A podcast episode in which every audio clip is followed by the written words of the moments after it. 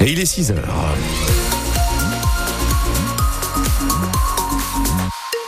Sur la route, le trafic est normal, bien que les conditions soient euh, médiocres à cause de la pluie et du vent, Thomas, vous confirmez. Hein. Oui, le vent avec des rafales attendues jusqu'à 70 km heure, localement 90 km heure en bord de mer.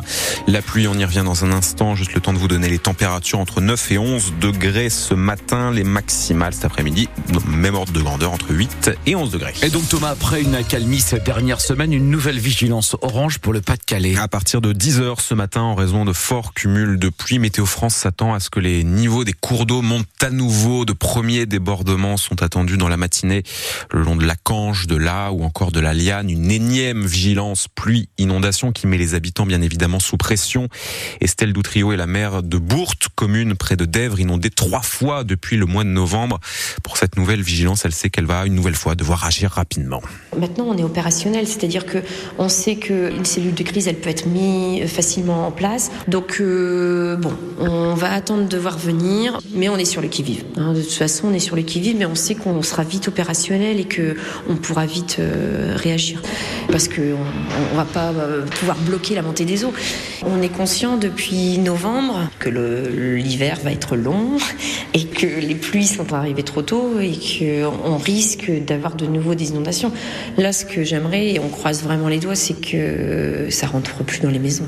Les maires du Pas-de-Calais, une nouvelle fois, fortement sollicités alors qu'ils ont déjà bien donné dans le vous savez quoi tout à l'heure à 6h15 nous serons à Brexan-Enoch ou encore à la Caloterie près de Montreuil-sur-Mer. Il y avait encore dans le village de l'eau dans les rues la semaine dernière. On attend pour aujourd'hui rien que pour aujourd'hui puisque les pluies vont se poursuivre ensuite jusqu'à 25 mm de pluie sur l'ouest du Pas-de-Calais aux sources de la et de la Canche 6h03, on va suivre cela bien sûr Thomas ensemble. Hein.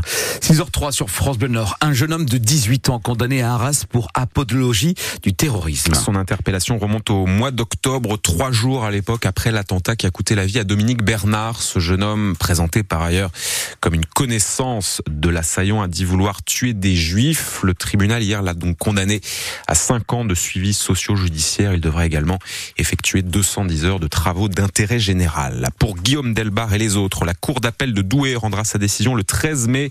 Le maire de Roubaix, pendant deux jours, a été rejugé pour son implication dans un système frauduleux mêlant dons rétrocédés et déductions fiscales.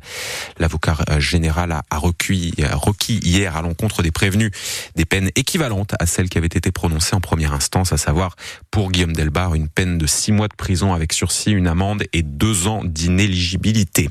Jimmy Gressier, lui, à ce stade, n'est visé que par une enquête. L'athlète du Boulonnais soupçonné de harcèlement sexuel. Le journal L'équipe, qui a révélé hier l'information, évoque des comportements et propos inappropriés.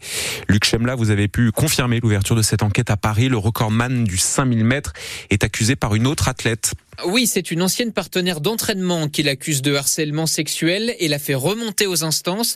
D'ailleurs, l'ouverture de cette enquête par le parquet de Paris fait suite à un signalement fait en octobre dernier par le directeur de l'INSEP, l'Institut national du sport, de l'expertise et de la performance. Quelques mois plus tôt, déjà, le président de la Fédération française d'athlétisme, lui aussi alerté, décide d'ouvrir une procédure disciplinaire contre le boulonnais. Une enquête administrative est alors menée. Il a l'occasion de s'expliquer. La victime présumée également. Final, une commission de discipline indépendante de la fédération tranche. Pas de sanctions contre Jimmy Gressier en l'absence, je cite, de preuves formelles. Le directeur de l'INSEP saisit malgré tout le procureur et l'enquête est actuellement confiée au commissariat du 12e arrondissement de Paris. De son côté, Jimmy Gressier conteste les faits, assure son avocat qui le dit d'ailleurs affecté, mais combatif et prêt à collaborer avec la justice. Il ajoute que l'athlète essaye tant bien que mal de rester concentré sur ses objectifs sportifs, lui qui espère briller cet été lors des Jeux Luc Chemla, un homme âgé de 90 ans, est mort en fin de journée hier à Tourcoing dans l'incendie de sa maison. Malgré l'intervention des pompiers, le feu s'est généralisé à l'ensemble de l'habitation. Quatre mois après les attaques terroristes du Hamas en Israël, nous le disions, Emmanuel Macron présidera en fin de matinée aux Invalides un hommage national aux victimes françaises de cet attentat. 42 personnes tuées, 6 blessées, sans compter les otages qui sont toujours au nombre de 3. L'Elysée a prévu aussi un temps mémoriel pour les victimes françaises des bombardements à Gaza. Trois jours après l'événement, le bilan de l'Enduropal du Touquet, mais vu par la préfecture du Pas-de-Calais sur les trois jours de course, 75 personnes ont été prises en charge par les secours, 12 pilotes et 5 spectateurs ont été sérieusement blessés.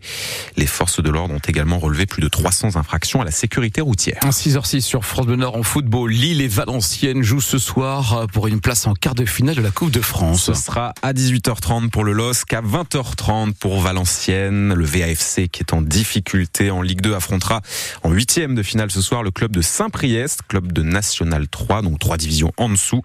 Pour Lille, c'est une autre histoire. L'Olympique lyonnais, 15e de Ligue 1, mais l'OL qui retrouve des couleurs ces temps-ci en championnat. Pour ce match euh, ce soir, Sylvain Charlet, l'entraîneur lillois Paolo Fonseca devrait faire tourner l'effectif. Appelé pourquoi pas Adam Ounas, le milieu offensif algérien, a été titularisé d'ailleurs ce week-end pour la première fois. Trop souvent blessé, Adam Ounas avait disparu des radars lillois cette saison. Paolo Fonseca, lui préférant pour animer le jeu de son équipe Zegrova, Cavallero et Cabella.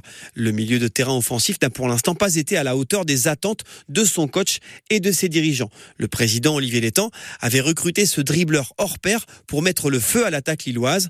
Malheureusement, depuis son arrivée durant l'été 2022, Adam Ounas a enchaîné les pépins physiques et n'a marqué que deux buts en seulement 37 matchs disputés avec le LOSC. Disputé en Côte d'Ivoire la Coupe d'Afrique des Nations avec l'Algérie, il semble être revenu avec de nouvelles intentions. Pendant un mois, moi, j'étais pas là. J'essayais de travailler euh, de mon côté. Plus, il faisait une, grosse chaleur. On a bien travaillé, que ce soit individuellement ou avec l'équipe, même si on est, on sorti au premier tour. Et je pense que ça m'a beaucoup servi, cette préparation-là, avant la Cannes.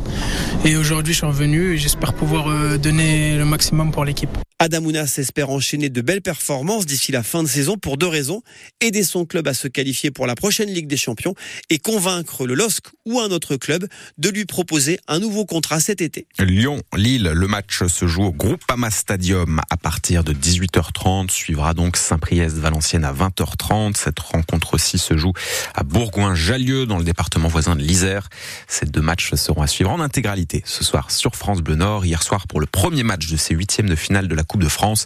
Rennes a écrasé Sochaux 6 buts à 1. En basket, le club de Gravelines n'ira pas plus loin en Coupe d'Europe FIBA, mais pour leur dernier match de qualification, les nordistes se sont imposés hier soir face aux Tchèques de Nimburg. Une victoire 74 à 71. En Pro B, double défaite là pour le coup hier soir pour Lille et Denain. Lille s'incline à domicile 64 à 80 face à l'Alliance Sport Alsace. Denain perd face à Chalon-Reims 80 à 58. Au classement, Denain est 12e, Lille 14 14e.